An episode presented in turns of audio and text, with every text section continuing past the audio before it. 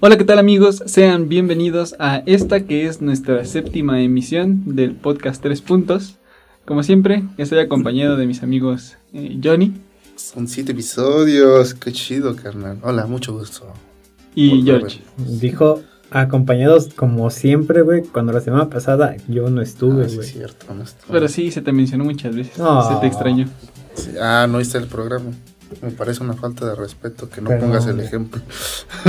Sí, George, ¿qué pasó? es que la escuela, güey, ya me está matando. Ya quiero venir, güey, a la escuela. Con eso te digo todo, güey. Ya Sí, la. ya me está entrando ahí una preparación interesante. Pero yo porque ya acabo la carrera y sí se siente raro. No, yo siempre como a finales de cuatro, güey, los últimos, el último mes es cuando siento como que el, gol- el golpe de, Pero por de ejemplo, carga de trabajo, vamos a decirlo así. ah, este, nuestro buen Joe ya no va a salvar el semestre, ya va a salvar su vida. No manches, no, no, no digas cosas así. Me da más ansiedad. Ya, no es cierto, todo va a estar bien. Y bueno, pues como ya saben, eh, cada semana antes del, del tema principal tenemos pues nuestras notas, así que ¿quién quiere empezar? ¿Quién gusta? ¿Quién dice yo? ¿Ya empezó? Vale. Va. Bueno, pues yo traje dos notas. Es, esta semana se cumple un año del fallecimiento del uno de los grandes creadores de cómics, que es Stan Lee, que el año pasado pues, lamentablemente falleció. Sigue doliendo, sigue doliendo. Corazón. Ajá. Y pues hoy en la mañana hubo una noticia en, estado, en California, en Estados Unidos, hubo un tiroteo en escuelas.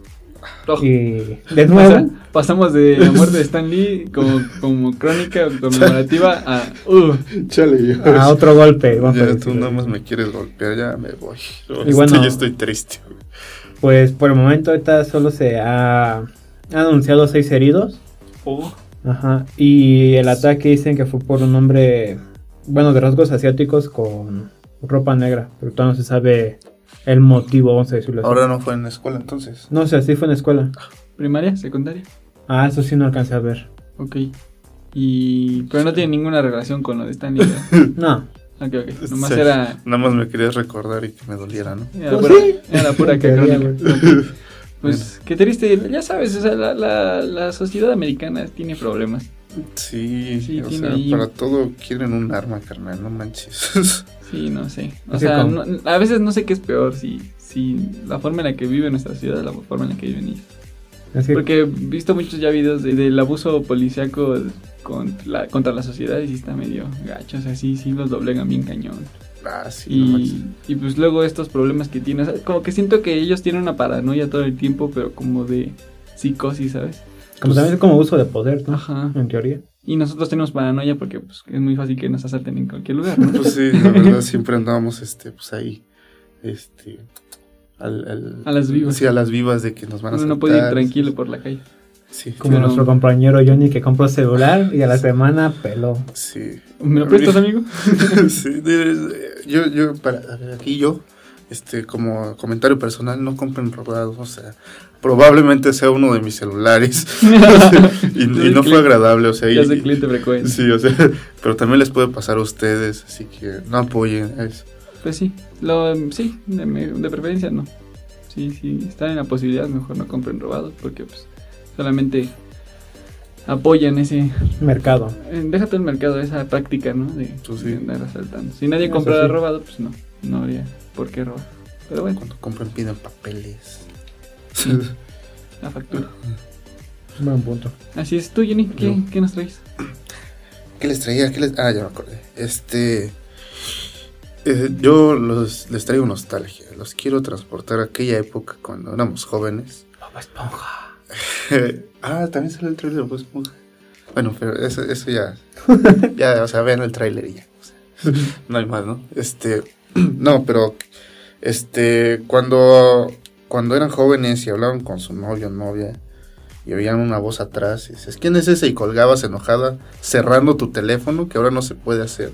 Ya no hay drama, nos falta drama. Nos falta drama. Nos dice Y es que- cuando eran jóvenes, güey, como si hubiera sido como 20 años, güey. Sí, sí, ¿no? apenas Pues hace Motorray. cinco, ¿no? Sí, es que había un celular que era Motorracer, este, muy famoso, yo creo que lo tuvieron varias personas. Que es uno de celulares de esos que tenían pues, tapita, ¿no? Se cerraban. Como les llaman en cartera, ¿no? Sí, de cartera se cerraban así hacia el frente, ¿no? Clásicos. Te enojabas y estoy harto, no me abres. Ajá. Ajá. Y ahorita salió pues la nueva versión, Motorracer 3. Pero la, obviamente, pues con las nuevas generaciones, pues ahora es un celular de pantalla flexible. Igual se abre y se cierra, así.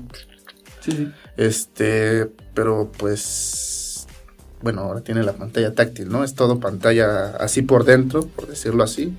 Cuando... Ajá. Se abre Sí, sí, es que es un poco complejo. Es como, es como una pantalla flexible en pocas. Sí, o sea, es pantalla flexible, o sea, tiene pantalla todo al frente y lo cierras hacia la pantalla, ¿no? Y de hecho, cuando lo cierras, al frente tiene otra pantallita en la que te muestra notificaciones y puedes este, hablar con el asistente de voz y cosas así. Pues creo que es como la- el tercer celular que sale de ese tipo, ¿no? Porque Sí. Samsung ya había sacado uno, Huawei sacó hace como dos meses un... Sí, las de pantalla flexible. Pero si Bueno. está girando bien la bisagra. ¿No han visto reviews? de- Yo con el Samsung lo que tenía es que cuando se cerraba, como que entre las pantallas se lastimaban cuando quitabas el plástico de seguridad. Ah, pero es que no, ese plástico, no sé, es que hubo, sí hubo problemas con el Samsung porque, por ejemplo, ese plástico que dice no se tenía que quitar. Era como de la misma pantalla, como un protector de pantalla, güey. Porque, o sea. No le puedes poner una pantalla como a los celulares convencionales de plástico o cristal por el hecho de que pues obviamente se tiene que doblar. Así que tienes que ponerle un material este pues, plástico, ajá, le pones un plástico flexible para que pues puedas doblar la pantalla, ¿no? Ok. Eh, mucha gente confundía ese plástico con este La mica protectora. con la mica protectora y se lo arrancaban. Sí. Y también lo Eh, que pasaba es que al momento de cerrarse, como que los cables que estaban en la parte redonda se desgastaban demasiado rápido. Sí, sí. Pero- es que justo ahorita la, la duda que me sale, ¿no? O sea, porque justo el que las pantallas sean flexibles está interesante, pero no estoy seguro de que.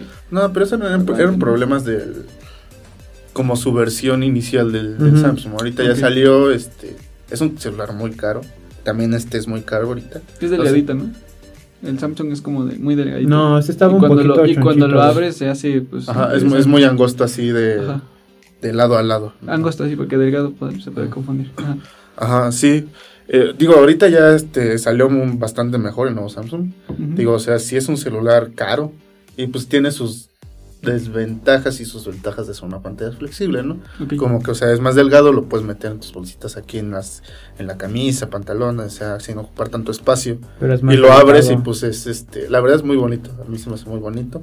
Este, y este Motorracer no es como de la misma de la misma gama que esto Samsung y el Huawei, ese todavía no sale el Huawei. Este, de hecho solo tiene, bueno, este tiene dos pantallas, ¿no? El otro, el, Sam- el Huawei tiene una solamente que se dobla. Pero y es y el Samsung tiene dos, una grande y una chica. Este también tiene la chiquita al frente de las notificaciones. Este, digo, no es la misma gama porque este es más no tiene procesador de última generación y sale con Android 9. Ok. No hay especificaciones de O sea, es, memoria ni es nada de como un celular de gama intermedia para los que tienen esa nostalgia por el tipo de el modelo del celular. Ajá, sí, es más como Mm, un modelo ahí como conmemorativo. colección? O sea, entró el modelo y ya, ¿no? O sea, no es el hit de la marca. Ajá, no, no, no es no es el celular con lo como más tope Sí, o sea, gama. como que lo revivieron nada más. Ajá, nada más dije, Ah, pues Que, que- que es muy bonito, la verdad. O sea, yo lo vi ahorita y dije, ah, ve bien padre, la verdad. Yo creo que, por ejemplo, para empezar a usar esa tecnología, yo me esperaría, yo en lo particular, otros años, un par de años más. Porque yo no, todavía no confío mucho en tan- ni en la calidad del material de la pantalla ni en las bisagras, que es lo que yo creo que más problema está dando. Pues yo creo que es como, como cuando los Touch salieron, ¿no? Que nadie Exacto. los podía comprar. Bueno, no los compraban porque no podían, sino porque no tenían como que La calidad. la calidad adecuada, güey. sí, pues sí. es que es. Son, son los celulares estos que se sacan para los las personas amantes de la tecnología, ¿no? Los, eh, los, los que agarran, sale algo nuevo y quieren, quieren probar, quieren ir este, viendo de qué se tratan las nuevas tecnologías. Y es. Pues Pues, sí. Y pues los tienes que seguir sacando en algún momento, ¿no? Si quieres que vaya avanzando esto, se vayan a pagar todos los costos de los materiales, de los productos, para que ya después, este, que ya lo tengas todo bien controlado, pues se pueda masificar, ¿no? ¿Tú crees que en algún momento la- los celulares cambian a muñequeras, brazaletes?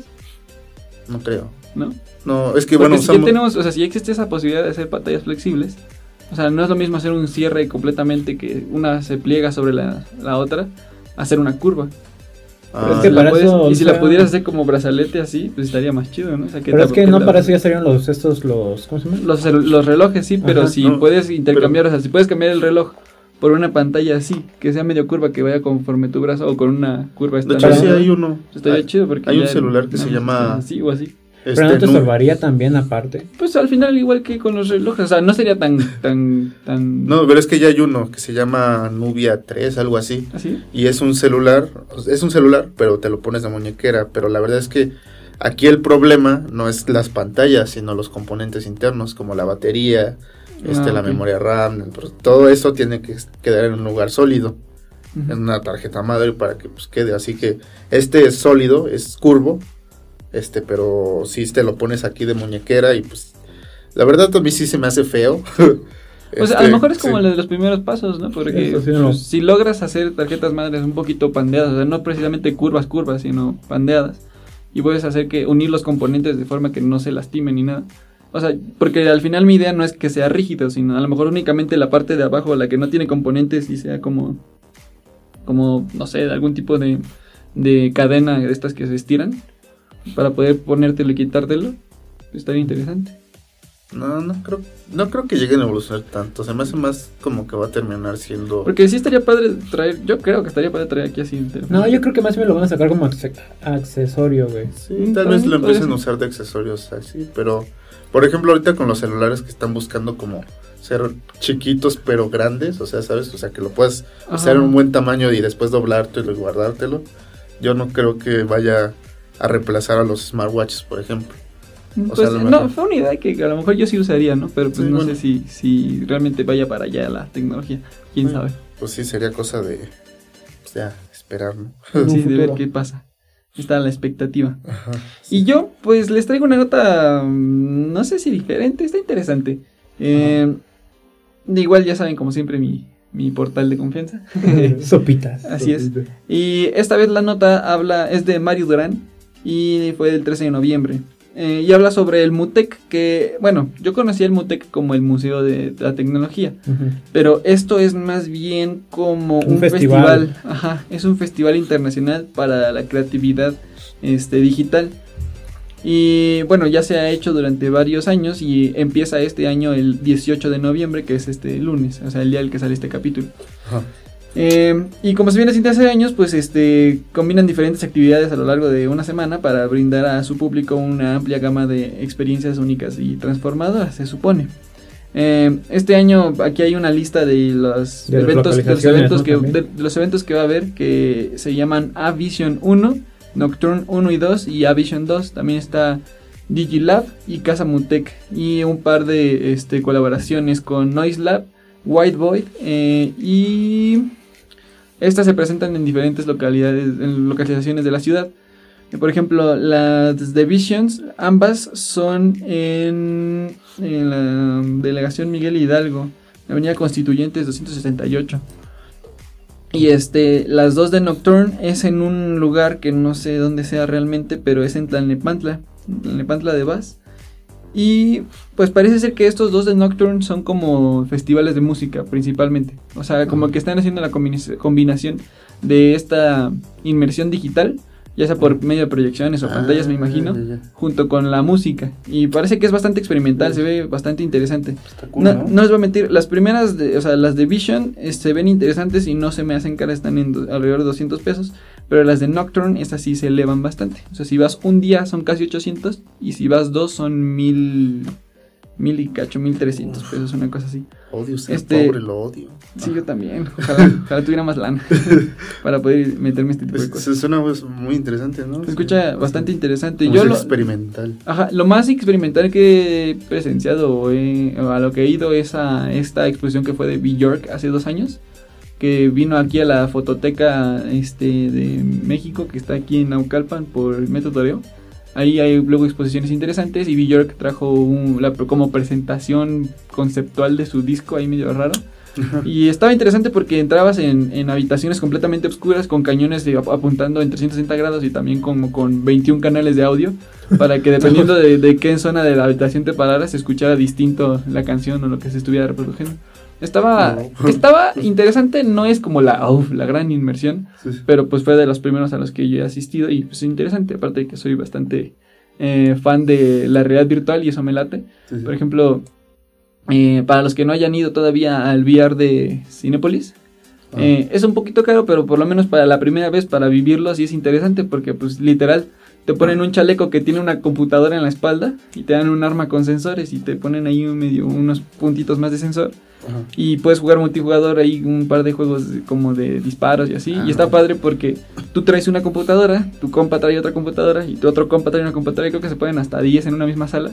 Entonces la habitación es grande, pues es el tamaño de una sala de cine, pero vacía Ajá. y cuando te ponen el visor y todo, entras en un espacio tridimensional en donde tu compañero en tiempo real se está moviendo y la escala es la real, es la escala de una persona normal. Entonces todo el tiempo estás, puedes ver dónde está tu compañero y pues no chocas con él ni nada porque pues, justo los sensores ayudan a eso. Está qué bastante, avanzado. bastante interesante. Por, ejemplo, por lo menos para la primera vez, salud. Gracias.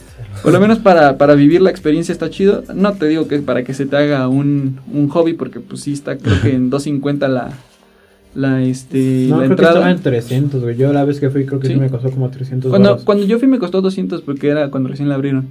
Mm, Este, sí. yo me imagino que va a estar en 250, 300, no sé la verdad. Y, pero pues es poco tiempo, es una hora más o menos. Mm, Pues sí. es Entonces, te digo, como experiencia está padre, como hobby pues todavía es un poco caro, pero pues es interesante, sí, sí vale la pena, creo yo. Para, para llevar a tus Este- hijos. ¿no? Ah, no es cierto, no además de estas dos posiciones que les mencionaba para lo del Mutec, también se van a presentar, va a haber una presentación en este, en el Jumex, este, el Museo Jumex y en el Auditorio Blackberry, que es donde son las otras, este, Exposiciones. exposiciones. Hay diferentes costos este, para diferentes zonas y también para diferentes eventos. Entonces, pues les recomiendo, eh, se supone que la información está un poco dispersa, entonces yo en lo personal les recomiendo que entren a la página de sopitas.com y ahí ya tienen como un desglose, una lista bastante clara de qué de es y en dónde es y qué precio tiene, ¿no? Entonces, pues sí vale, si les interesa y esto, si tienen la lana para irse, no sé si uno todos los días, este, porque yo creo que sacando cuentas, me imagino que para poder irlo todos los días de exposición, te ha de salir como en unos cuatro mil pesos, algo así. Ah, este, pues está cariñoso, ¿no? sí, la verdad es que pues me hubiera gustado pues ahorrarle, sin haber sabido antes, hubiera intentado ahorrar para ir. No sé. Y pues sí. Pero para el que pueda, se lo pueda permitir, pues se ve que va a estar interesante, pues al final es como pues, un tipo de, de entretenimiento, de experiencia que no es tan cotidiana. Pues, y pues siempre es interesante ver cómo va la onda esta para, uno, para conocer gente, porque pues, nosotros que estamos en este ambiente, pues es interesante ver qué es lo que están logrando las otras personas, conocer más gente sí, sí, sí. y pues así, ¿no? O sea, por lo menos a mí se me hace algo muy interesante, bastante atractivo como profesional. Y como usuario casual, pues la verdad tiene que ser algo interesante que te lleves de, Pues recuerdo. sí, o sea, igual sería, pues como dices, interesante para probar tu primera vez VR, ¿no? Aquí, no sé si aquí vayan a tener VR, en donde te digo que sí vale la pena es en Cinepolis. Sí, Ah, ya, bueno, sí. sí está Es que padre. lo que se refería es el realidad aumentada, güey, no a... Ah, bueno, sí. Sí, esto es más como de proyecciones, por lo que entiendo, es como de proyecciones. Ah, mapping y todo eso. Así es, Sí. sí está cool. Se ve interesante. Sí, ojalá hubiera salido antes. Sí, yo también ojalá ya se vean. La verdad es que se me pasó, o sea, yo, como les digo, siempre he confundido al Museo de la Tecnología que está aquí en la Ciudad de México con este evento. Yo creo que incluso no lo noté antes por lo mismo. La única diferencia es que este evento es con K y el museo es con Q. No, por- no, pero con C, con C. Entonces fue como, pues, así como, o sea, suenan igual. ¿Cómo me iba a enterar que una era una Sí, cosa y otra le otra cosa? a alguien y te dijo El, museo, ¿no? Yo, no, no, no, es un festival. Sí, sí, sí. No, pues sí. Pero bueno, pues si pueden ir a dar una vuelta, pues igual estaría interesante. A lo mejor las primeras cuatro actividades son las más caras y las que tal vez no sean tan aforables por todos, pero mm, Digilab y eso, pues parece ser que van a tener cosas interesantes y no está tan caro. Más accesible. Pero bueno, entonces esto como introducción y Sí. pasemos al tema de esta semana. Que eh, a diferencia de la vez pasada, que cuando fue lo de Sinaloa, Sinaloa, que nos agarró, o sea, todo sucedió mientras nosotros estábamos grabando y pues ya no pudimos como tomarlo muy en cuenta. Sí, sí. Esta vez eh, tenemos la noticia o el acontecimiento de, pues, ¿cómo, cómo, De un cómo, em- compatriota. ¿Cómo empezar? No, pues no es compatriota. No. Este. Sí, no. De un ciudadano honorífico. Sí, ahorita ya, ¿no? Pero bueno, el, el tema de hoy es eh, Evo Morales, la situación que hay alrededor de Evo Morales, el expresidente de Bolivia. Expresidente. Sí, de Bolivia y pues su situación ahorita con, con nosotros, eh, que tiene, o sea, ahora sí que nos compite porque pues ya lo tenemos en el país, Pues ¿no? sí. A ver, es- esta no es como la otra vez de como Sinaloa, no es, no es noticia, o no vamos a hablar en 15 minutos. Esta ahora sí es el tema de todo el programa. ya Sí, todo. o sea, ya de aquí a que acabemos es de lo que vamos a hablar. Este, con respecto a la situación, qué es lo que está sucediendo, por qué está sucediendo, porque también me di cuenta que una vez que escogimos el tema dijimos, no, sí, vamos a, a este, hablar al respecto, pero íbamos a, o al menos la intención era hablarlo desde la inconformidad de la administración de nuestro presidente. Ajá. Sin embargo, creo que también eh, hay que entender un poco el contexto de, de lo que está sucediendo para ver qué es lo que está pasando y por qué no. O sea, la parte alarmante, pues yo creo que viene a la mitad. Sí, sí, sí. Porque la situación con Evo Morales, según estuvimos platicando en la comida, es eh, el tipo, le- les decía, ayer que investigué, lo primero que eh, decidí ver fue eh, la rueda de prensa que hizo aquí en México, una vez que estaba- estuvo en el país, ¿no? Entonces lo escuché hablar y se me hizo bastante curioso que cuando lo escuché en la rueda de prensa se escuchaba. O, o, eh, la empatía que me generó fue como de, güey, este vato se lo acaban de torcer, ¿no? O sea, pobre, pobre, güey. Pobre sujeto. Ajá, la verdad es que esa fue la sensación que me, que me Que produjo. dio. Ajá, la que, que me dio cuando empecé a escucharlo, ¿no? Pero obviamente dije, es que no puedo creer, o sea, sí me hace sentir esto, pero no puedo creer que sea esto únicamente lo que está Sí, sí. sucediendo, porque si no, no estaría tan polarizado, ¿no? Eso sí. Porque justo eso es lo que está sucediendo, está muy polarizada la, Sí, eh, la gente en cuestión de, de este hombre. Es que vamos a decir que en ese tipo de entrevista dio como que su punto de vista, ¿no? Obviamente, como es su punto de vista, Claro, es la todos, toda la gente fue contra mí. Pero en cambio, si ves, si vas a Colombia, no, ¿De qué? No. de, ¿cómo, ¿de dónde era presidente, perdón? Bolivia. De Bolivia.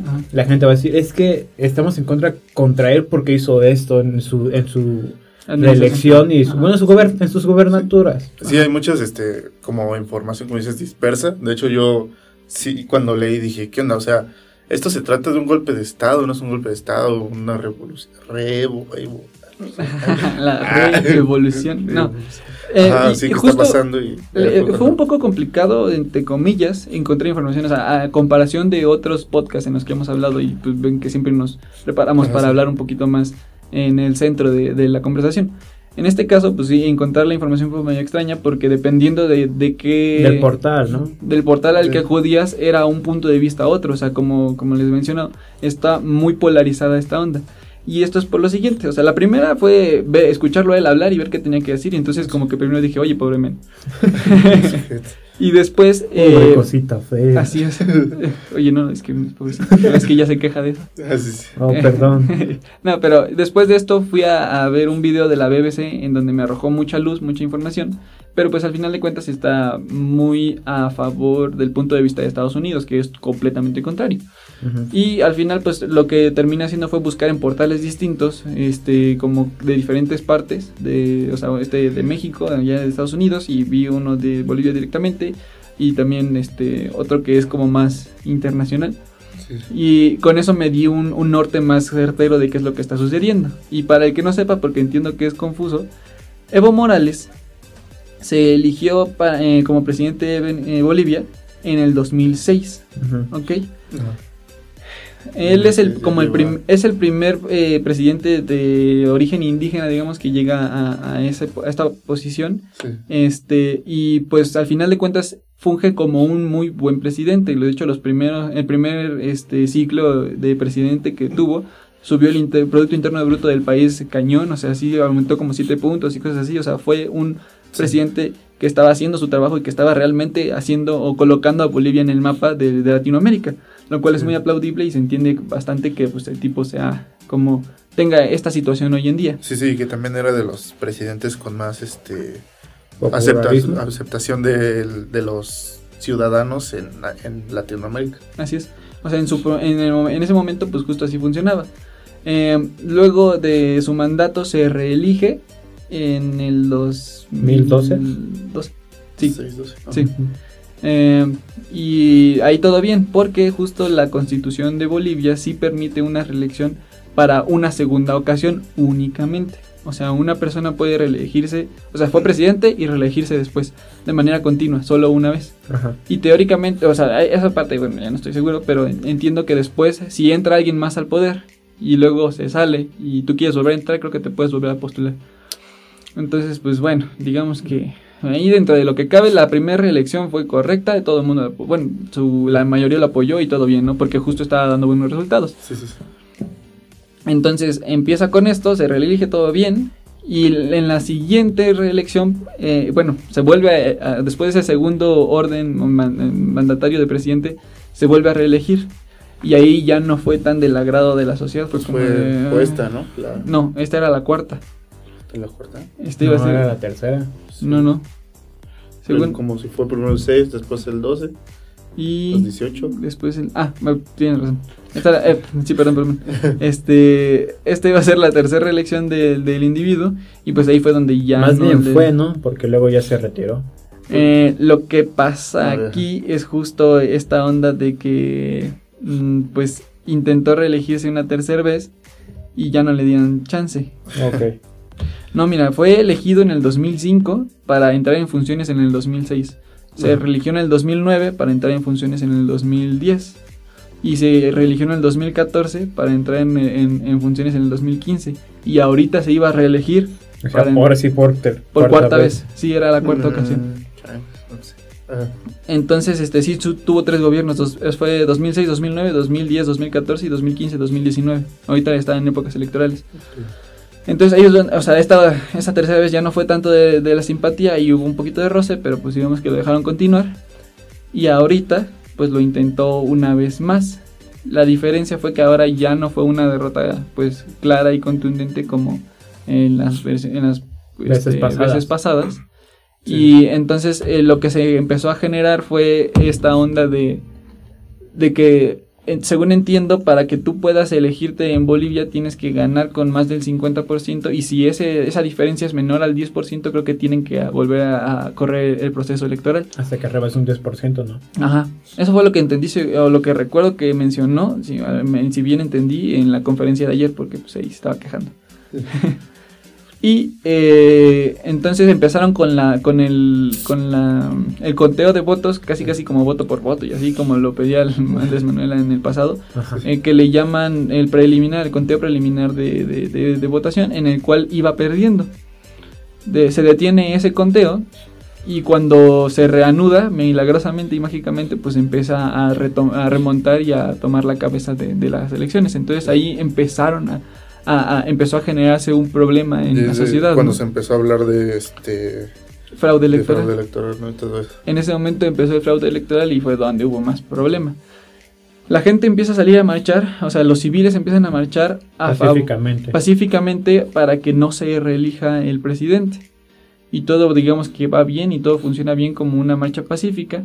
Y en el momento en el que se le pide a las fuerzas de policíacas que, que acuda para este como Apaciguar. apaciguar y controlar la- las este, manifestaciones que pues, pues, estaban siendo pacíficas, no había que controlar, pero justo lo que querían era someter las, las este, manifestaciones, los policías dijeron no, o sea, no vamos a, a fungir como policías. Ahorita, también somos sociedad y estamos de acuerdo en que el presidente no se religa. Y entonces empezaron a marchar a favor de la misma, este, de la misma marcha. O sea, se juntaron. Del mismo ideal. El mismo ideal, exactamente. Y en ese momento, eh, Evo, o sea, entiende que Evo, no sé si directamente él, pero al final es él, ¿no? O sea, hablemos de él como todo su bando y todo lo, todos su- su- sus achichincles y todo lo que tenga de aquel lado. Este, manda a sus sindicatos como fuerza opositora de manifestación. Esto es lo que he entendido hasta el momento de lo que he visto de la información. Manda sus fuerzas de sindicatos y así como marchas en oposición para que sí se elija y así hacer contrapeso contra las otras manifestaciones y ahí hacer como ese juego político de si quieren o no quieren y justo todo ese, todo ese ruido se genera para generar incertidumbre para poder generar fraude electoral, es lo que se entiende. Y al mismo tiempo también este, generar grupos de choque para, para decir, no, pues es que la manifestación en mi contra se está volviendo, o sea, está este, amañada y tiene esta onda de, de que están eh, amedrentando gente y quemando locales y cosas así. eh, justo para generar este ruido, o sea, entre más ruido generes, más tiempo, sabemos todos que te da Sí, más sí, tiempo sí. de moverte de forma, una forma u otra, ¿no? Y ahí es cuando regresa el conteo, sale electo otra vez supuestamente, y pues ahí es donde la cosa explota, porque entonces empiezan a salir todos a marchar otra vez, y en ese momento el ejército de Bolivia hace un comunicado, porque como los policías ya no estaban haciendo su función de, controlar la situación, pues el que le teoría, en teoría le tocaría sería el ejército, pues no, habiendo otra fuerza este, que pudiera detenerlo. Este, entonces, antes de eso, pues se podría considerar como un golpe civil. Y en el momento, en eh, un golpe civil y hasta judicial si quieres, porque los policías estaban de ese mismo bando. Y el ejército siempre tiene que estar del lado del presidente cuando el, cuando el ejército toma acciones y desconoce a, un presidente y toma por la fuerza el Congreso y todo esto, es cuando se considera un, golpe de Estado. Sin embargo, en lo que entiendo que hizo el ejército de Bolivia fue hacer un comunicado en el que se le recomendaba al presidente este, renunciar a su cargo para apaciguar a la sociedad. Y esto obviamente lo toman como la selección de bando del ejército hacia, hacia el pueblo, ¿no? O sea, para decir, ¿sabes qué? O sea, ya son los tres poderes, ¿no? Eh, o sea, la sociedad, el judicial y el ejército del mismo lado para encontrar el presidente y ahí fue donde pues justo se consideró golpe de estado justo por esto. Todavía tendríamos, o sea, el, comunicado del ejército fue recomendación, digamos, recomendación, amenaza, sugerencia, como tú quieras decirlo, ¿no? Sí, sí. Habría, o sea, ojalá, qué bueno que no llegó a eso, porque en dado caso que él hubiera dicho no, la obligación del ejército es proteger al presidente y hacer que se valga esa ley. Eso sí. Entonces, entonces ahí sí. Allí, eh, entonces tendría que haber, eh, hubiera sido más notorio el hecho que dijera el presidente, no, no me voy, eh, perdón por el golpe de la mesa, no me voy. y entonces el ejército tiene que decir, pues entonces estamos en tu contra. O sea, directamente hablarle la bandera sí, pero pues al final depende del medio que tú leas, depende de la fuente que tú solicites, te dicen que fue golpe de Estado o que no fue golpe de Estado, cuando pues al final el último que se unió a un bando, el último que, dio su opinión fue el ejército, así como de, pues si el pueblo ya está levantado en, en, en, las calles y la, la, policía también está de ese mismo lado, pues lo más lógico es que el ejército haga lo mismo. Pues Entonces, para no caer, según entiendo, para que técnicamente no caigas en eso, pues le dijeron mejor renuncia y ya. Pues es que ya no tenía escapatoria. O sea, literalmente renunció ya porque todos estaban en su contra, en teoría. Pues, es que podría haberse, como dices, quedado y tal vez el ejército tendría que haber pues aceptado por ley, ¿no? El estar del lado del este o, dar un golpe, de estado, que hubiera causado más problemas. Este. Un desbalance ese ahí cañón, porque justo ahorita la ventaja de que Evo haya este llegado a renunciado es que sí hay protocolos para cuando protocolos para cuando el presidente renuncia. Por ahí eh, Evo cuando se va se lleva vicepresidentes y ciertas eh, cierta cantidad de personas. Pero en la ciudad, en el país sí se queda una este, vicepresidenta y no sé qué. Entonces, lo que entiendo como presidente como el, sustituto. Ajá, ahorita ya hay una figura ahí que está encargándose de la administración. Sí. El problema aquí, o lo que yo entiendo, es justo esto, o sea. Esta onda de que a mí me haya este, generado esta sensación de que el tipo no era malo, no quiere decir que no esté haciendo las cosas mal. Y eso es lo que muchas veces eh, al pueblo no le gusta o no nos gusta, ¿no? Porque, mira, si el tipo estaba trabajando bien y el país estaba creciendo en lo que tú quieras, está muy bien y qué bueno que sea así. Pero de eso a querer hacer lo que tú quieras con la constitución y reelegirte cuantas veces quieras, o sea, todo indicaba que el tipo quería eh, perpetuidad en el cargo. O sea, y es algo que pues nos queda claro que no funciona. O sea, ves a Venezuela y obviamente te das cuenta de que no funciona.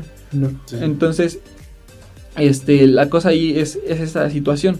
Un, presidente perpetuo, digámoslo así, pues ah, llega un punto en el que da su máximo, ya no puede seguir en el cargo por X o Y razón.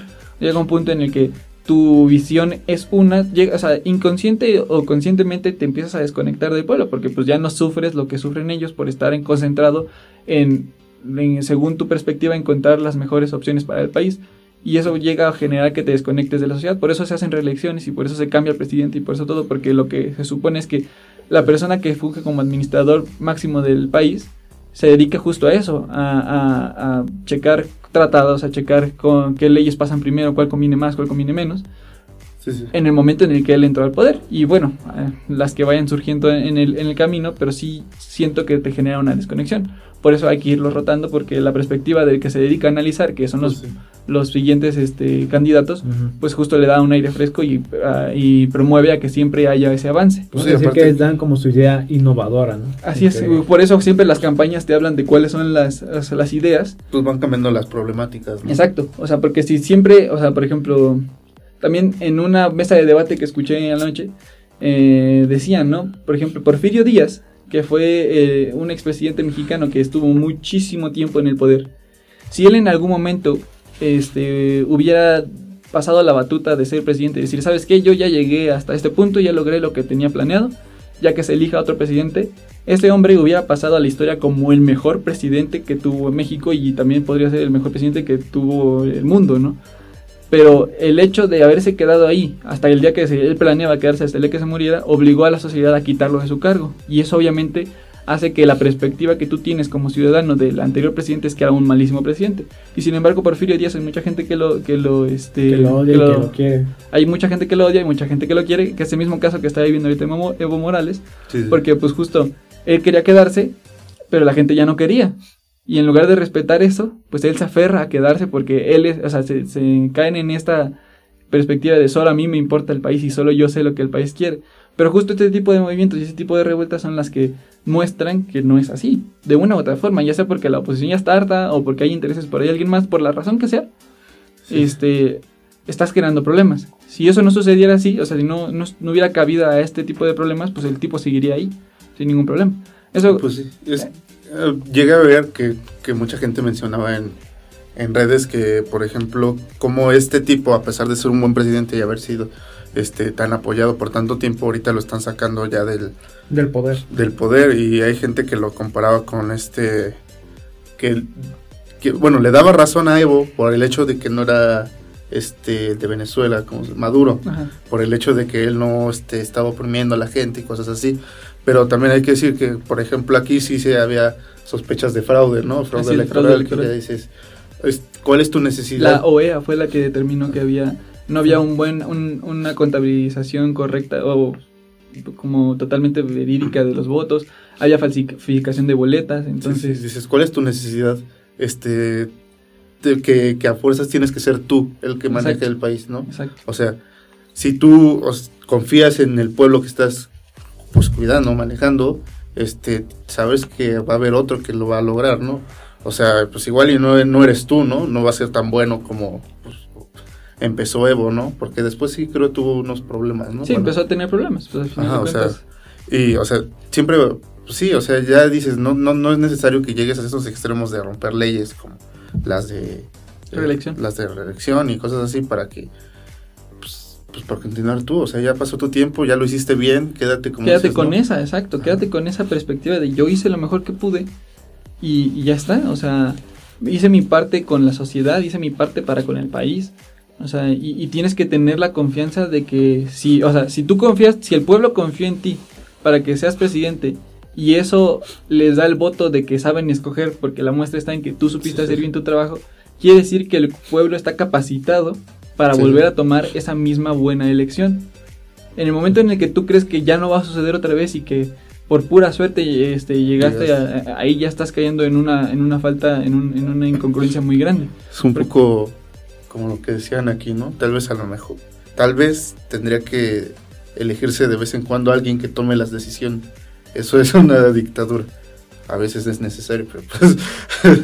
Sí, es que está es que cañón, yo, o sea, por ejemplo, yo ahorita que estaban hablando eso de su reelección y vamos a decir la corrección que usó, que usó cuando se estaban eligiendo los votos, yo pienso que ya se le estaba subiendo el poder o como que la, ¿cómo, ¿cómo decirlo? La dictadura que estaba teniendo él y pues no lo quería quitar. o sea, sí, Es como dice este yo, o sea, tal vez no es que sea mala persona, simplemente el hecho de creer que solo yo puedo cuidar al país, solo yo lo estoy haciendo bien, ya déjenmelo para ver hasta, Hasta dónde llego. Hasta dónde llego y pues eso no está bien, ¿no? Como si van cambiando las problemáticas, van cambiando las problemáticas, claro. cosas así, pues necesitas... Por eso se empiezan a hacer los contrapesos de elección. O sea, el, al final de cuentas, la, la gracia de la democracia es justo esa. Tu ciudadano te das cuenta de los fallos y los aciertos de tu dirigente. Sí, Y obviamente te das cuenta cuando se atiende más una cosa que otra. O sea, entiendo que él justo ayudó muchísimo a la, a la sociedad indígena, a todos los pueblos indígenas. Eso está muy bien, no digo que esté mal, está bien. sí. Pero sí, ¿qué tal cabe la posibilidad? Al final tendríamos que estar empapados muy, muy bien de la sociedad de Bolivia para poder opinar acertadamente al respecto. Sí. Pero pongamos el supuesto de que por apoyar a estos pueblos indígenas, desatiendes otros factores de la sociedad, de, las urban, eh, de la ciudad urbana, ¿no? O sea, de, de los lugares donde están toda las- la conglomeración de gente, donde están los edificios, las empresas, lo que mantiene la, viva la economía del país, ¿no?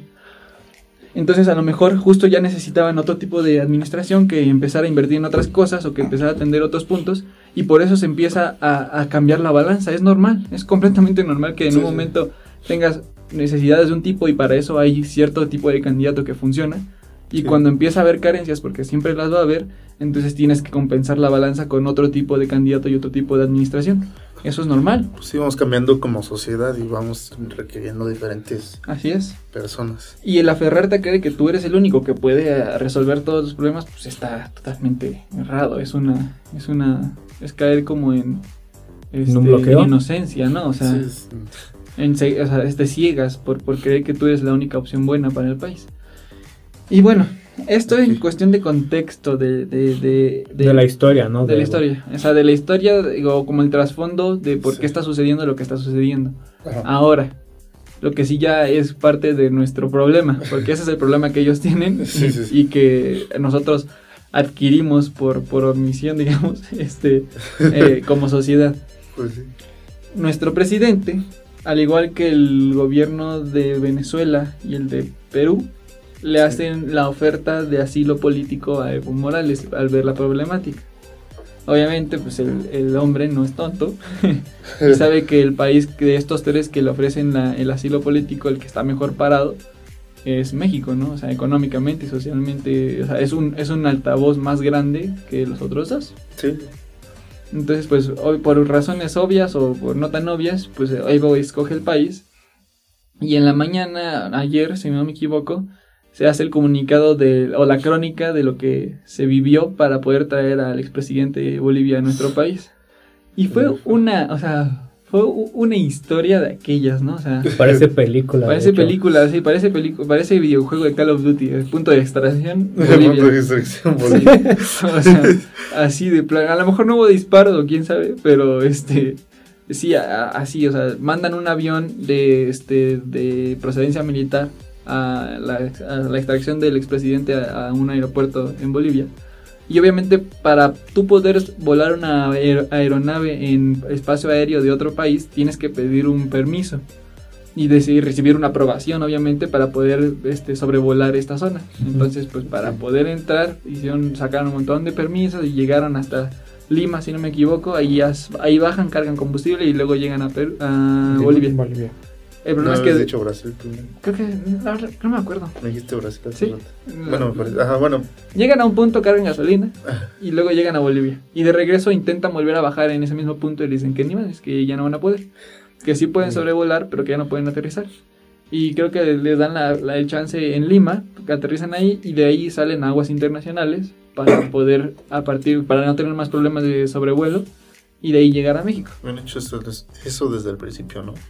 Pues Es que gastan más combustible, gastan más recursos. Lo, ajá, lo que pasa es con la cuestión del combustible. Si bien la aeronave tiene, creo que autonomía de 21 horas, según dijeron, pues al final intentas tomar la ruta más corta para pues, evitar. Bueno, sí, sí, ya está, problema. bueno, en peligro.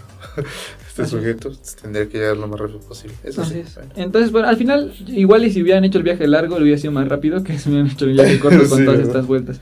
Si quieren ver la, eh, a punto y coma lo que sucedió, están los videos de la conferencia en YouTube. Y sí, o sea, dura 10 minutos la explicación de todo el viaje. Y tú eres así como de, ¿what? O sea, ahí es donde tú como sociedad te preguntas, ¿y todo esto con qué objetivo? Sí, sí, ¿Cuál sí. es tu objetivo, Andrés Manuel? Que te va- estás tomando la, la molestia y tantos problemas en traer a una persona que para la mitad de un país es no grata y para la otra mitad del país es un salvador. ¿Qué mensaje estás dando? ¿Cuál es tu interés con él? ¿Qué es lo que está sucediendo aquí? Y ahí te diré, ahí veremos. ¿Ustedes qué creen?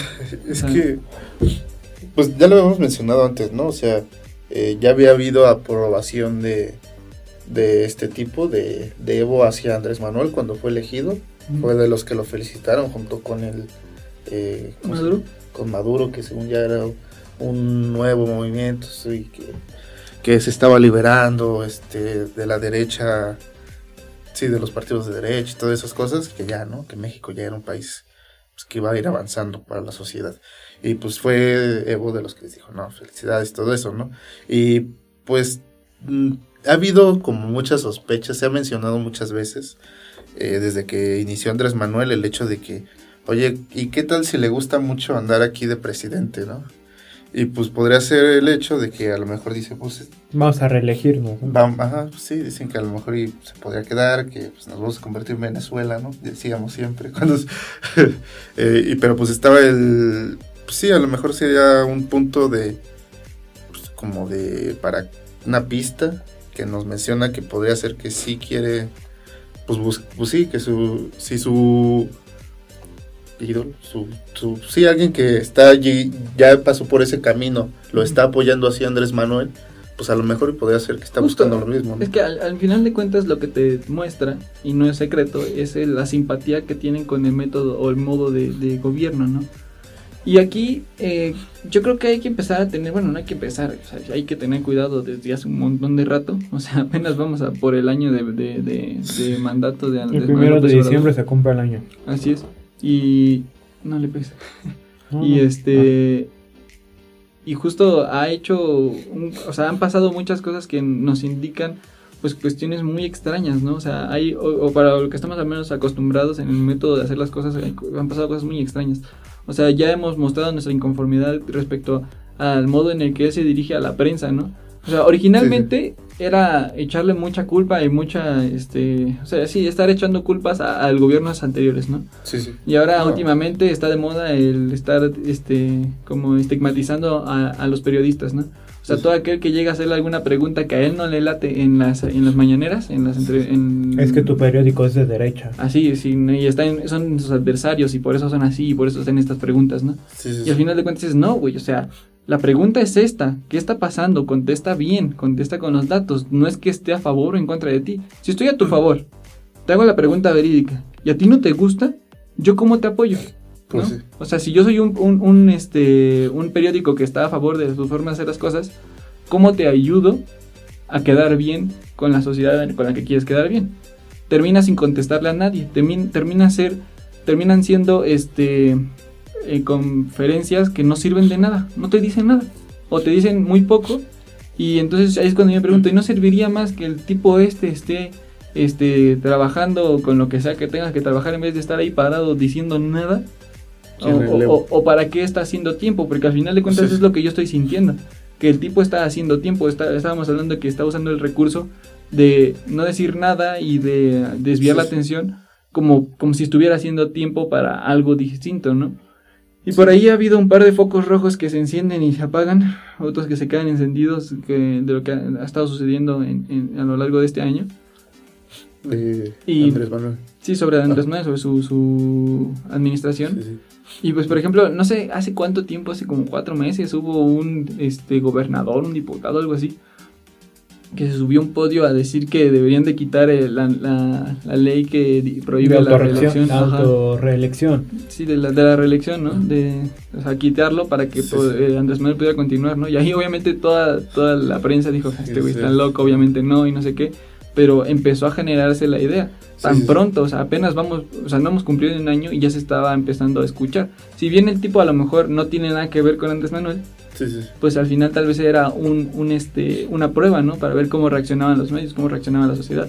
Como pues lo tacharon de loco y no le dieron la importancia, pues a lo mejor se, se puso así como por ejemplo, si te das cuenta, hay muchos sindicatos, creo que eran, en donde gente de Morena se está quedando como líderes, vamos a decirlos así, para, vamos a decir que en, en algún futuro, tarde o temprano, quieran quitar la ley que tú dices, ¿no? Y pues, hacer la reelección. Pues es de lo que habíamos mencionado, ¿no? Que tiene, ya está como adquiriendo varios, este, ¿cómo se programas? ¿Vas a decirlo? Este, ah, sí, justo aquí tengo la información. Sí, ya, se está adueñando, pues dices que nada más falta el INE, ¿no? ¿Cómo se llaman? Sí, lo que este, pasa son este, los organismos autónomos que se encargan de este, administrar eh, o que están administrados por el Poder Ejecutivo eh, en donde pues al final del día y desde la campaña el partido Morena, este, que es el, partido del presidente actual Andrés Manuel, pues poco a poco ha empezado, o sea, empezó a atacarlos, empezó a ponerse muy punk con ellos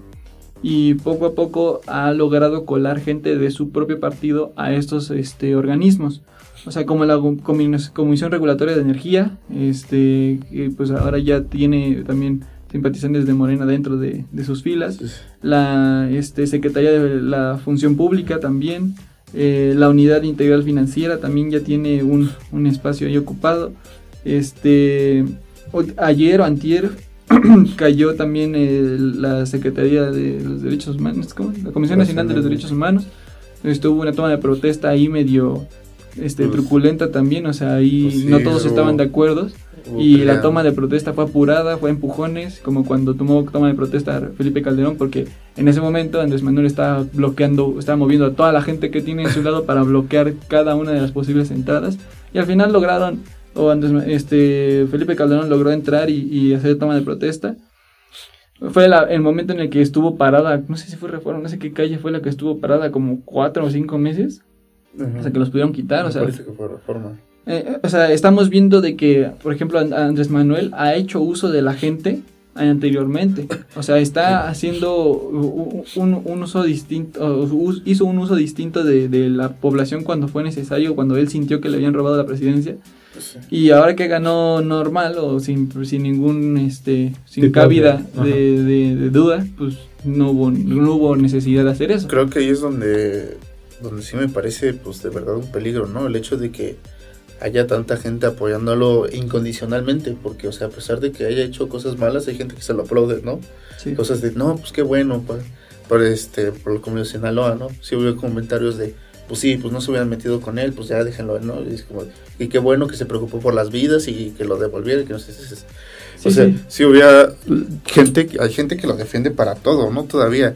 Y ese sería el problema si, si llega a gustarle mucho estar allá arriba, ¿no? Que diga, pues yo me voy a quedar aquí, pero si ustedes me apoyan, ¿no? Toda la gente le dice, sí, sí, sí, tú quédate, eres buen presidente, a pesar de que ya hemos visto que ha tenido varios problemas el crecimiento económico y sus otros, eh, sí, eh, sus otros casos, este, que a pesar de eso sí se vaya, le vayan a apoyar y que se quede, sí sería un, el, pues está el peligro, ¿no? Sí, y mira, eh, al final de cuentas tenemos una ventaja fuerte con respecto a Bolivia, por ejemplo, ¿no?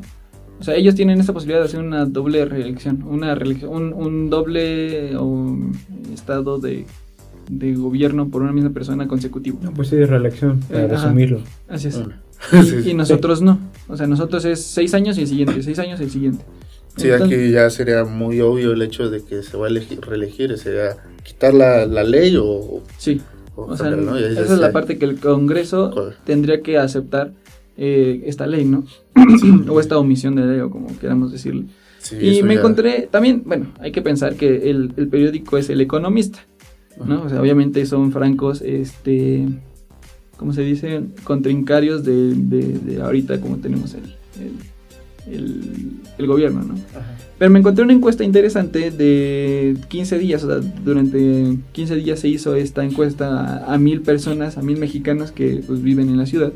Mil mexicanos dijeron. esta, vez, esta vez mil mexicanos dijeron, no, no 100, pero fueron mil. en donde al principio de la encuesta el 60.5% de, la, de los encuestados, o sea, 605, sí, 605 encuestados estaban de acuerdo con el presidente. A la semana de esa encuesta eran el 60.1, o sea, bajó 4 puntos, o sea, son poquitos, pero bajaron. Después, este, el día de ayer, eh, el 11 de noviembre, bueno, no el día de ayer, el 11 de noviembre se hizo una segunda este, encuesta. encuesta. Bueno, no segunda, sino se continuó con esto. Bajó un punto completo, o sea, 59. Y el 12 de noviembre bajó al 58.7. O sea, esas, esas personas, esas mil personas, cada vez están eh, eh, hablando menos en, a favor de Andrés Manuel. Es, a lo mejor es un poco vaga la, no un poco muy vaga la, la encuesta, pero sí nos, a lo mejor nos puede ayudar a darnos una idea, porque al pues menos yo he visto como gente sí empieza a eh, enemistarse o a dejar de ser compatible con las ideas, o las, más que las ideas, con las formas de Andrés Manuel. Sí, bueno, suele ser más el caso de que tú apoyándolo lo dejes de apoyar, así es tú no apoyándolo lo empieces a apoyar, ¿no? O sea, si lo estuviera haciendo bien, pues es muy válido que la gente se sume. Sí, sí. Pero si lo está haciendo muy mal, como es mi perspectiva al, menos, como de la gente que me rodea, de que las- los conocidos que tengo, todos están diciendo es que el vato la está cagando muy cañón. O sea, no, no está haciendo las cosas bien. Es que también imagínate, ahorita en la encuesta dices que era primero el 64%, 60%. Sesen- 60 y en, y en dos, tres semanas perdió unos 10 puntos. No, perdió un, un punto, como un punto y medio. Bueno, llevándolo a escalas. Esca- o sea, grandes, si sí. pudiéramos escalarlo proporcionalmente sin tener variaciones, porque Sí. obviamente tiene que haber variaciones Sí, porque sí. son relativamente pocas personas, este, sí estaría haciendo una de enemistad muy grande con el pueblo. Pues sí. Pero entonces, imagínate, lleva 11 años de gobernatura. ¿11 años? Once ¿Meses? meses. 11 meses, perdón, de, goberna- Sí, once de meses. gobernatura. Imagínate en, en- en los 5 años que le faltan. Sí, y es que ha dado muy mala cara. Por, Sí. Porque en su discurso opositor de, de lo que hacen está mal, yo le pongo atención al pueblo, yo hago lo que... yo voy a hacer lo que el pueblo quiere y solo yo sé, porque justo es una frase, ¿no? O sea, yo sé qué es lo que el pueblo necesita y, y quiere. Algo muy Pues Evo, es- ¿no? eh, algo muy llevo justamente, está cayendo en muchas eh, problemáticas. Porque, por ejemplo, eh, lo del aeropuerto de la Ciudad de México, el nuevo aeropuerto internacional de la Ciudad de México, que hoy es una obra que está clausurada hoy en día, El, ah, el que iba a ser en el que iba a Texcoco. ser en el lago de Texcoco, este, él lo, lo pintaba como una obra muy mala, ¿no? O sea, que estaba llena de corrupción hasta Que era los una huesos, pérdida. Que, que era una pérdida, o sea, un gasto innecesario, que había muchos problemas alrededor de, de ese proyecto, ¿no? Que incluso ya había gente interesada en el, en el terreno que comprende hoy en día el aeropuerto internacional de la Ciudad de México, Benito Juárez, ¿sí Benito Juárez? Sí. Este, y que por eso ya todo estaba arreglado y amarañado y lo que sea, ¿no? Y que era mejor opción desde su perspectiva, que obviamente nunca mostró datos analíticos ni estadísticos que dijeran que era mejor opción habilitar un tercer aeropuerto en Santa Lucía, renovar el internacional y el de Toluca, que son los tres aeropuertos que están cerca en la zona, en la zona metropolitana, Sí. este, como fuente de abasto para, los, para, para el tráfico aéreo. Nunca hubo un análisis de ese estilo. Simplemente él dijo, aquí se puede, aquí se va a hacer, ¿no? Pues sí, de hecho fue en una entrevista, ¿no? En la que le mencionaron por qué ahí él mencionó que ya estaba el aeropuerto, ya, ya estaba había ya pista ahí, que por qué no arreglarlo y se le construye. Sí, o sea, él dijo, ya hay algo ahí, ahí hay que hacerlo, sin tomar en cuenta ninguna especificación técnica ni nada por el estilo. Ahorita están teniendo problemas porque justo hay un cerro ahí que está interpuesto entre la zona o entre la ruta de, aterrizaje que eh, el otro día platicábamos, ¿no? O sea, un militar tiene que tener destrezas interesantes al momento de pilotar una aeronave, ¿ok? O sea, si tú conduces un jet, obviamente no está el mismo, ni el mismo empuje, ni el mismo despeje, ni despegue, ni nada que tiene un avión comercial. En primer punto. Los, los pilotos de, de aeronaves de combate están este, totalmente acostumbrados y adaptados para la- el impulso de las fuerzas G, para un montón de cosas, para poder dar vueltas y maromas y lo que tú quieras en el aire, ¿no? Para poder trabajar bajo presión. Y si lo piensas desde un bombardero, si es que podemos tomarlo desde el punto de vista, que está relleno, pon tú, de, de tropas militares, obviamente están sujetos a, a sus asientos, y si el avión va dando vueltas, ellos están entrenados para aguantarse las vueltas. O sea, eh, eh, eh, no es que vayas, no es que vayas este, cargando con gente que puede tener alguna, o sea, que puede tener desde gripa a una diarrea. O, o- o gente que, que se, o sea, los, los Que no está acostumbrado, sí, que no está acostumbrado o las azafatas que van repartiendo comida y esas cosas, o sea, mm, es muy complicado, yo creo que es muy complicado Sí. que una maniobra de aterrizaje en una pista de ese estilo sea un estándar que sea aprobado para las aerolíneas comerciales, porque obviamente lo que buscan las aerolíneas comerciales es mm, transportarte con el menor riesgo posible. Sí, y de hecho, por ejemplo, bueno, yo no he viajado, pero la gente que ha viajado en avión, este, aquí a Ciudad de México, me ha dicho que eh, hay veces que los, ¿cómo se llama? Que al- sí, o sea, a los pilotos les cuesta aterrizar debido a que está mm, eh, relativamente corta la pista y que hay muchas cosas alrededor, ¿no? Y se Y a, supone ve- que y a veces no, no pueden aterrizar, o sea, siendo... Y se supone que la, la pista de Santa Lucía es más corta todavía. Y, y de hecho, del mundo, el aterrizaje en la Ciudad de México es el mejor pagado. Por la complejidad del aterrizaje. Por todo lo que complica, lo que conlleva el aterrizaje en nuestro país, en nuestra ciudad. Y ahora, como dices, en una pista más corta, ya con... Con todas las complicaciones Sí, técnicas que hay, pues está ahí. cañón. Está cañón. Sí, o sea... O sea, Y, y, y si, si llegó a haber algún estudio que dijera lo contrario, así que nos que nos, di- nos Que callara nos la boca, ajá, que AMLO tuviera, pues no, no salió, ¿no? O sea... O sea, si tuviera tenido las fuentes, el análisis y todo, que, que fundamentara que sí era mejor opción, pues yo no podría decir nada. Yo Pues- tendría que quedarme callado y decir, bueno, o sea, igual es un desperdicio de dinero no ocupar el que ya está, pero si igual va a funcionar, no pasa nada. Pero las administraciones internacionales de, ae- de, de vuelos comerciales están diciendo que no está siendo totalmente viable. ¿Qué va a terminar pasando? El aeropuerto va a ser para vuelos este, nacionales seguramente y el internacional para vuelos internacionales. Se acabó. Es lo Sí. más, o sea, es lo que yo me imagino, lo que yo preveo que va a suceder. No soy analista, no soy experto, pero pues es un tanto obvio y, Pues- y lógico si no tienes esa aceptación por parte de las Pues sí, ¿cómo vas a los hacer un aeropuerto que no está preparado para... Sí, sí, o por más que le pongas Aeropuerto Internacional de Andalucía, si las reguladoras internacionales dicen, mis- o sea, si cada esta aerolínea dice mis aviones no aterrizan ahí, pues ¿qué vas a hacer? ¿A dónde los vas a mandar? Pues al que ya existe. Pero yo creo que sí hay gente que le ha de haber dicho, bueno, que le ha, sí, pues que les dijo a Andrés Manuel, es que no puedes hacer esto por tal, tal, tal, tal. Y dijo, no, sí lo voy a hacer, ¿por qué? Pues porque yo quise, güey.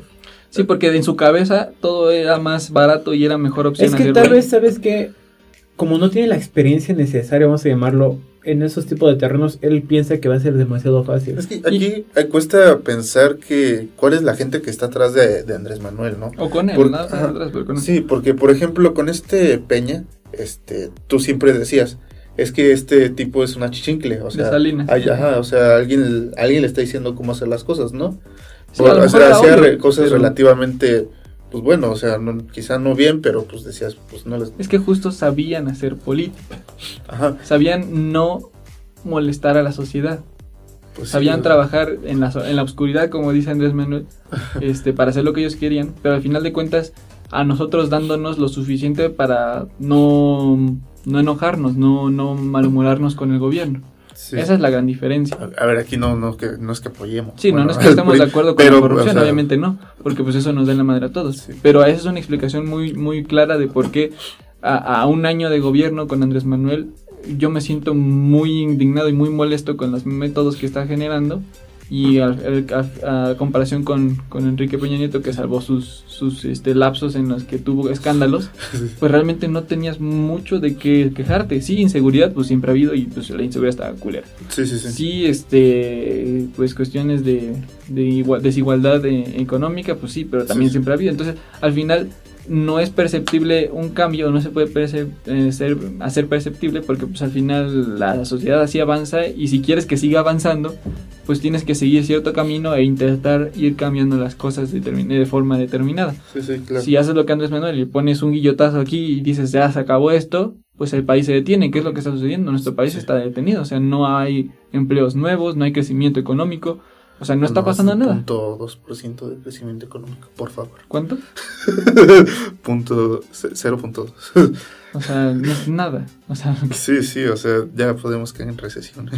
en cualquier momento. Sí, al final de cuentas es la sí, pero es que te digo, o sea, sí habla un poco acerca de qué, qué clase de personas son las que con las que se junta Andrés Manuel, ¿no? O sea, por ejemplo, que haga comentarios tan, tan tontos como el de qué hacen estos molinos de viento en ¿qué? ¿Dónde era? No sé. ¿Puebla? No me acuerdo, pero en, un- en una colina que dijo, ¿por qué están aquí? Siendo este lugar un, un lugar tan bonito, la arruina con molinos, pero son los molinos estos de energía Eólica. Entonces, pues es energía limpia.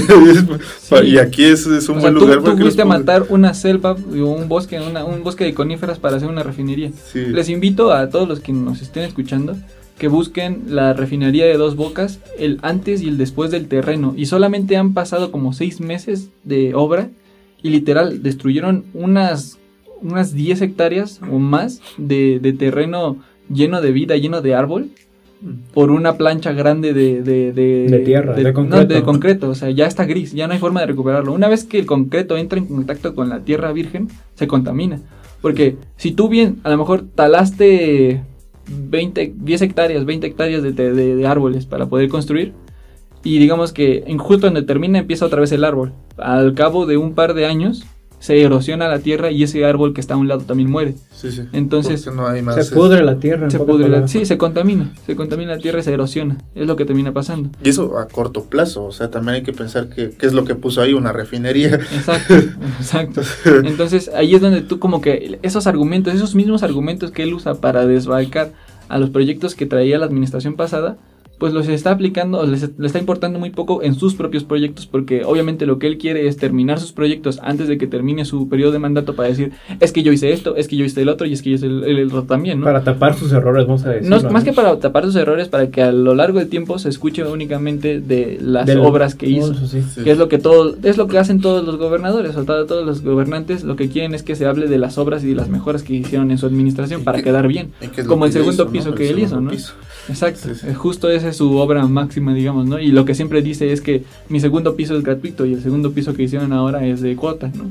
O sea, es un punto válido, no puedo decir que no, pero al final de cuentas, ¿qué calidad de segundo piso es el que tiene la Ciudad de México que es gratis a comparación del resto? Entonces, ahí hay unos dimes y diretes, unos pros y contras, pero por ejemplo, el, también les invito a que vean las imágenes de cómo estaba el lago de Texcoco antes de, la, de, la, de que empezara la construcción del aeropuerto. Sí. Pues, era un valle ya erosionado. O sea, ya era, ya, eh, eh, donde se está construyendo el aeropuerto, se estaba construyendo el aeropuerto, ya era un valle erosionado. Cerca sí, había una represa y lo que sea, pero justo en la Bueno, o sea, también habían especies eh, de, aves que, usaban el camino y obviamente por el tráfico aéreo sí va a haber un pro, si hay problemas, obviamente. Sí pero pues no son más problemas de los que van están causando ya con... Sí, o sea, no estoy diciendo que esté todo completamente limpio, o sea, al final de cuentas sabemos que, o sea, el ser humano a donde llega, llega a alterar el orden del ecosistema.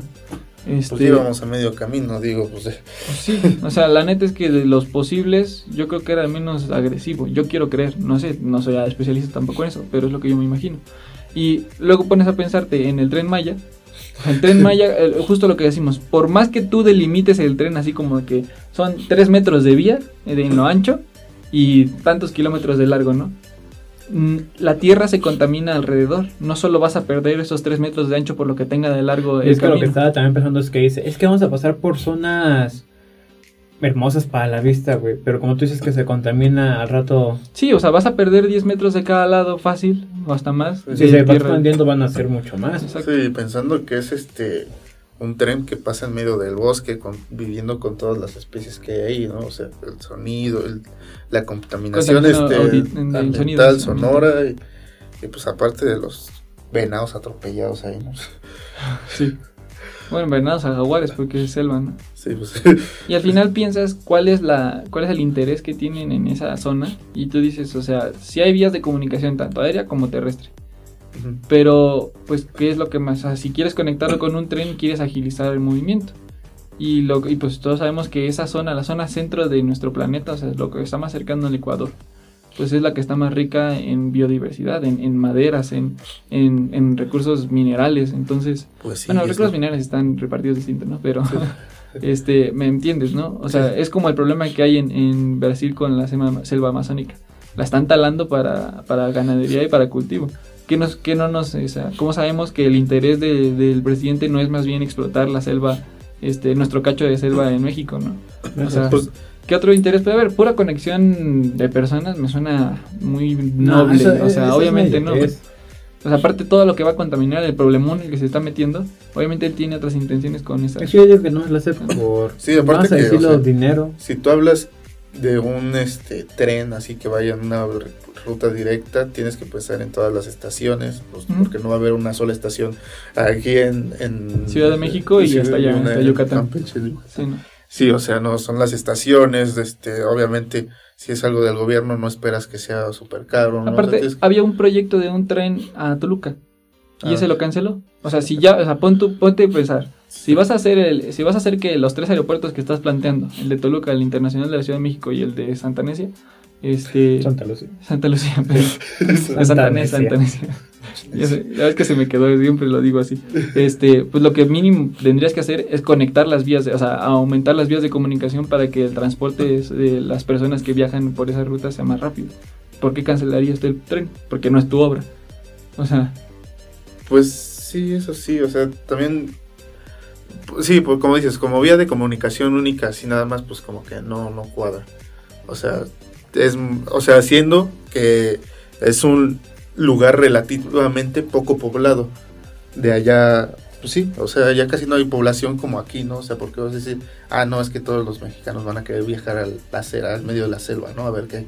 Pues no, y pues tampoco es como que todos Digo, en- vaya a ayudar mucho la- el que todas las personas de ahí pues vengan para acá, ¿no? Porque Sí. no son ni muchas, pues, O sea, está el mar, el, el mar Caribe y es bellísimo y lo que tú quieras, pero pues llegas en avión. Pues sí, sí, si vas a viajar, pues sí, porque Luego imagínate, no, ya saca el tren Maya, güey. Todavía el tren que, el plan del tren que había, que al final creo que nunca se, se terminó el plan, eh, que había de aquí a Querétaro, se me hacía más útil. No es así. Porque son dos urbes, sí. pueden intercambiar negocios de todo tipo. sí, sí, imagino. Yo recuerdo que decían que te hubieras hecho 30 minutos, creo, en ir a Querétaro, y dices, qué chido, Sí, claro. me voy cada fin de semana, carnal. Sí, así es. Sí, no, es que sí, como dices, es unas cosas que ahí medio raras que dices, a ver, no me estás justificando, no me estás justificando bien por qué estás haciendo las cosas, no me estás diciendo qué es lo que piensas hacer con- Es exactamente. que yo pienso que es como dice el Pig, güey, que él nada más dice, es que yo en mi gobernatura hice esto, hice esto, hice esto. güey". Sí, porque mira, si, si a lo mejor él tiene las intenciones de, de reelegirse vagas, ¿no? Pon tú que por una u otra razón no va a poder, no lo va a lograr y ojalá no lo logre. Sí, este porque es lo correcto como, como órgano este Gubernamental. diplomático, o sea, no debería de, de- de- de poder reelegirse. sí, Eh, pero pon tú que lo que tiene de interés es después eh, decir, ahora por el candidato de Morena va esta persona. Algo, quien, alguien que él elija y termina siendo. Salinas 2, ¿no? Pero pues en lugar de ser del PRI de Morena. O sea, es, Entonces, ese, es la- ese es el punto que yo digo. O sea, a lo mejor quiere quedar muy bien, o su intención es quedar muy bien dentro de lo que cabe, para, para que al siguiente sexenio también gane otra vez Morena.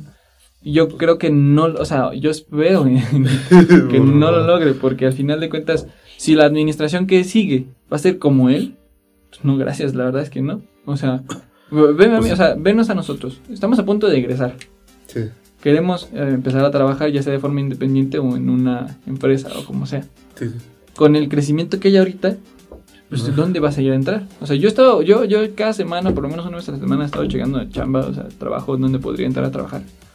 Y en especialidad, o sea, como de animador, sí. 3D este o digital en- encuentro muy poco trabajo o sea no no no hay casi nada No, sí, de como trabajo. animador específicamente, pues, no como animador no cosas específicas. Por general siempre encuentras trabajos de diseño gráfico o demás, pero o he, visto, he motions, visto ¿no? de, de- de ilustradores he visto de marketing digital he visto de otras cosas Sí, y, y que ilustrador y marketing digital también son especialidades sí, sí. o sea, pero de animación no hay y algo extraño es que antes de que este güey entrara en funciones sí me encontraba uno que otro sí encontraba un par y ahí ya era más mi cuestión de eh, luego tomo trabajo o sea sí hay o sea me, el próximo me- sexenio. Just- no manches.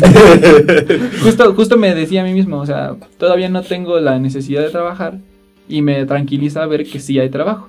Sí. No, porque si de ese momento yo hubiera visto que no había chamba, pues me hubieran puesto a buscar desde entonces y en el momento en que saliera uno a agarrarlo. Esa es la del paso lógico.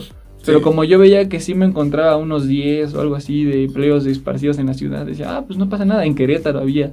Entonces decía, pues no, está la opción. Pues sí. Pero es muy, es muy marcado que desde que este güey entró en función, yo ya no encuentro vacantes en ningún lugar, güey.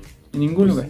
Y hay otra, y no solo, bueno, ahorita no solo en animación que dijeras, es que es una carrera que, como digo, muy igual y algunos que lo, que oyen, pues no, no saben qué es animación exactamente, o dicen, pues vean, más o menos, ¿no? Que es una carrera, carrera relativamente nueva, pero por ejemplo, ya está afectando a, unas carreras muy. ICA, por no te, no te vayas tan lejos. ICA, el, este, que es la. ¿Cómo que significa ICA? Ingenieros Civiles Asociados. Ah, Que son la- es la máxima constructora, o la, la- la constructora predilecta, digamos, del gobierno.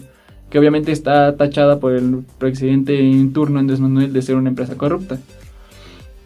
Ellos tenían la licitación del aeropuerto internacional, el nuevo aeropuerto internacional de Ciudad de México, y cuando cancelaron el proyecto, ICA recorrió al 90%, 95% de, de sus ingenieros que estaban trabajando con ellos en el edificio.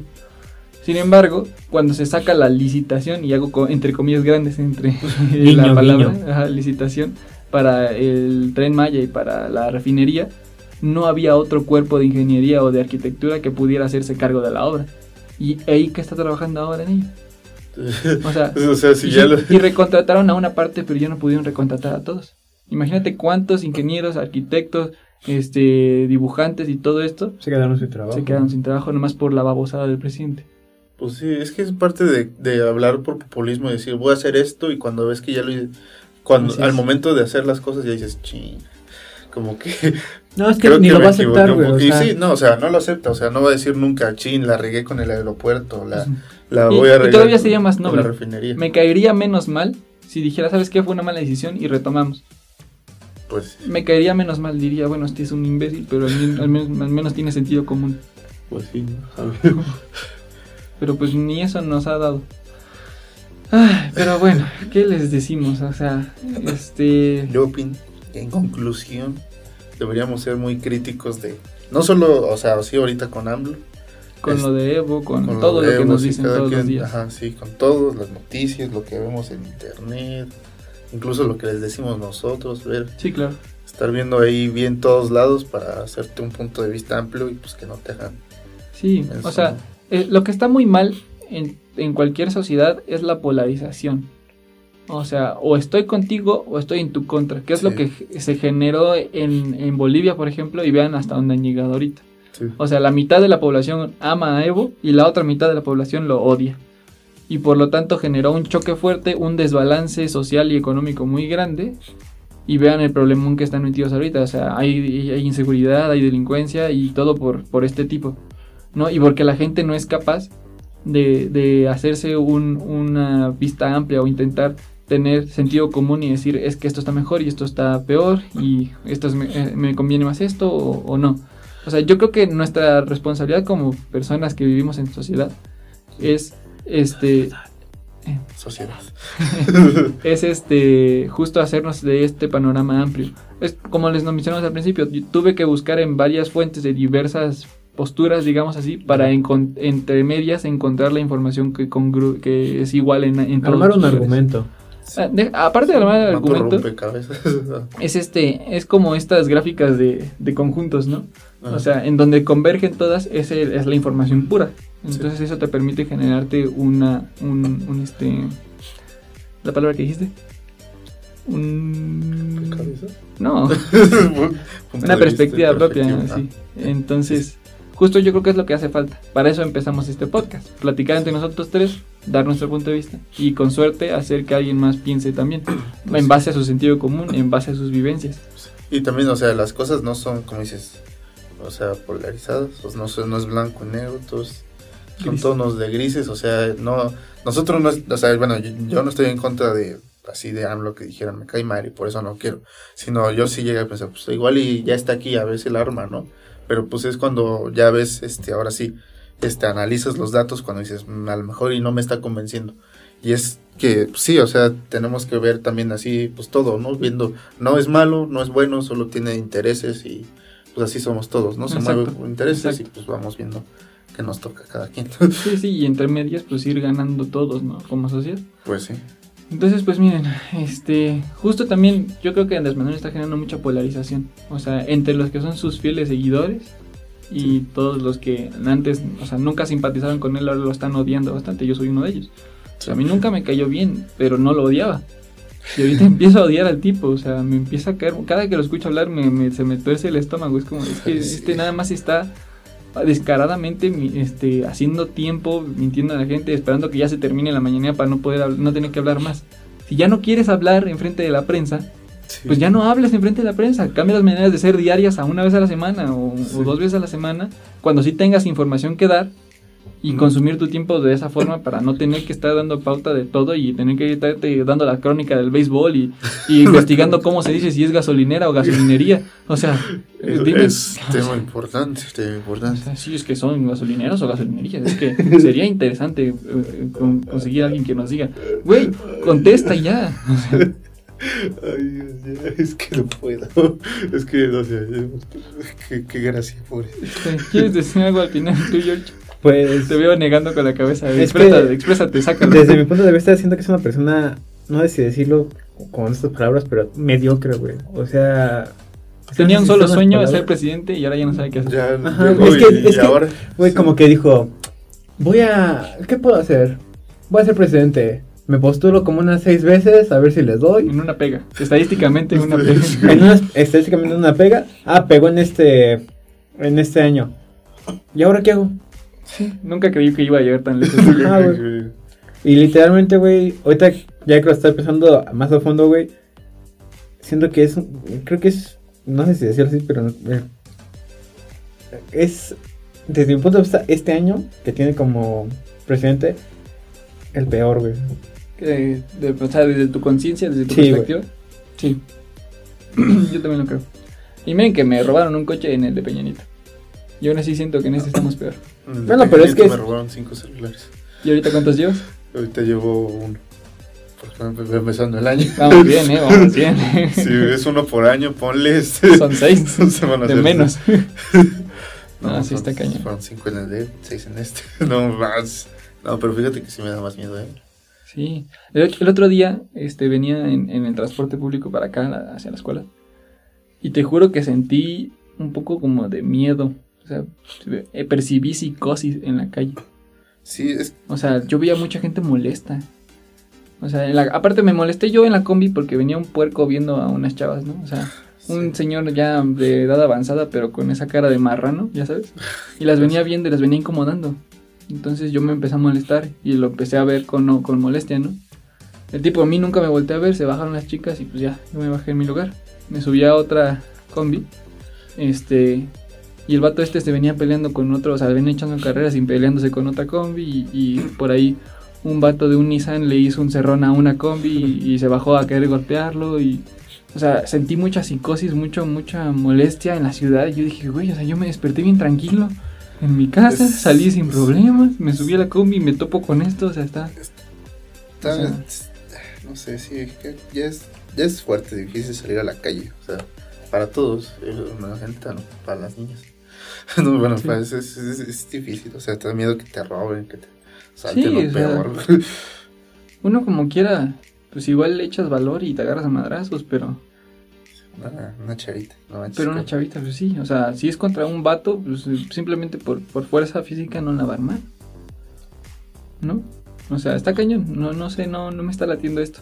Sí, no, bueno, yo, yo, mira, yo fíjate que lo que más pido, yo lo que sí pi- pido así, o sea, que lo único que quiero, así no importa que termine, este, o sea, que no tenga trabajo, lo que sea, quiero seguridad.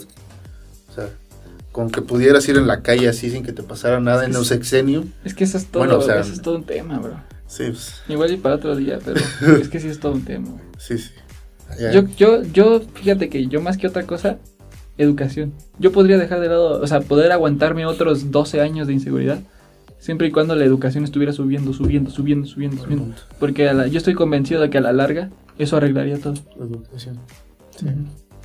Más escuelas de calidad, profesores de calidad. O sea, no solo tenerlos por tenerlos, o sea, tenerlos bien.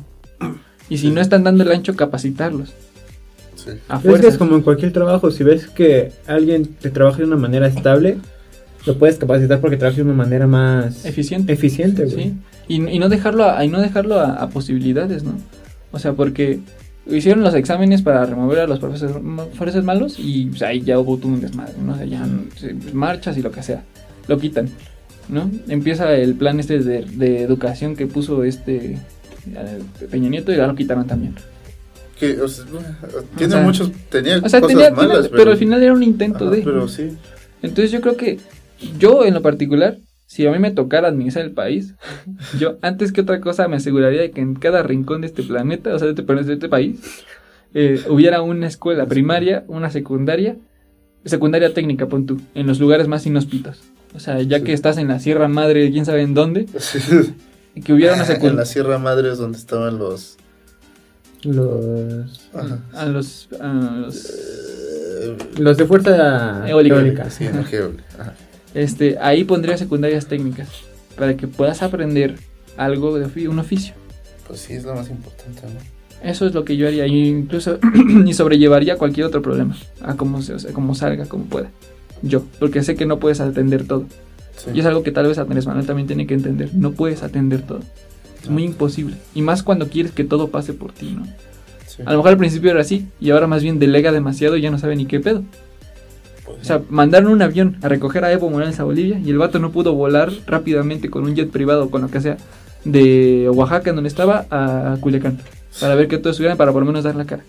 Dijo, no, mañana, vemos, mañana vemos. O sea, Sí. Cabrón. Pero bueno, Ya nos, me, me, me perdí un poco en los comentarios Nos y en pasamos, todo. nos- Este, y pues bueno, recuerden, como, como comentario final, como comentario de cierre, eh, no, se pol- o sea, no, no se polaricen, analicen todo lo que tienen alrededor, todo lo que sucede, todo lo que les dicen, tanto los medios tradicionales como el internet, como el mismo presidente, como nosotros si quieren en determinado momento. O sea, analicen, piensen qué es lo que, que- que está mal y, y busquen más de una fuente como tuvimos que hacer nosotros para poder hablar un poco del tema. Sí, sí. O sea, encuentren la verdad en- eh, escondida en, en la pasión de cada persona, ¿no? Este, entonces, pues bueno, genérense esa perspectiva propia y, y- y siempre pregunten. Eh, es lo único que podemos decirles. Y pues pues, al final no se olviden de comentarnos qué es lo que les lo que piensan ustedes de la entrada de este individuo particular a, a nuestro país. ¿Cómo creen que lo está haciendo el presidente hasta este momento, casi un año después de su elección?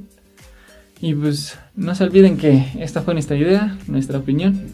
Somos, nosotros somos tres puntos. Y de aquí lo que ustedes digan. Bye.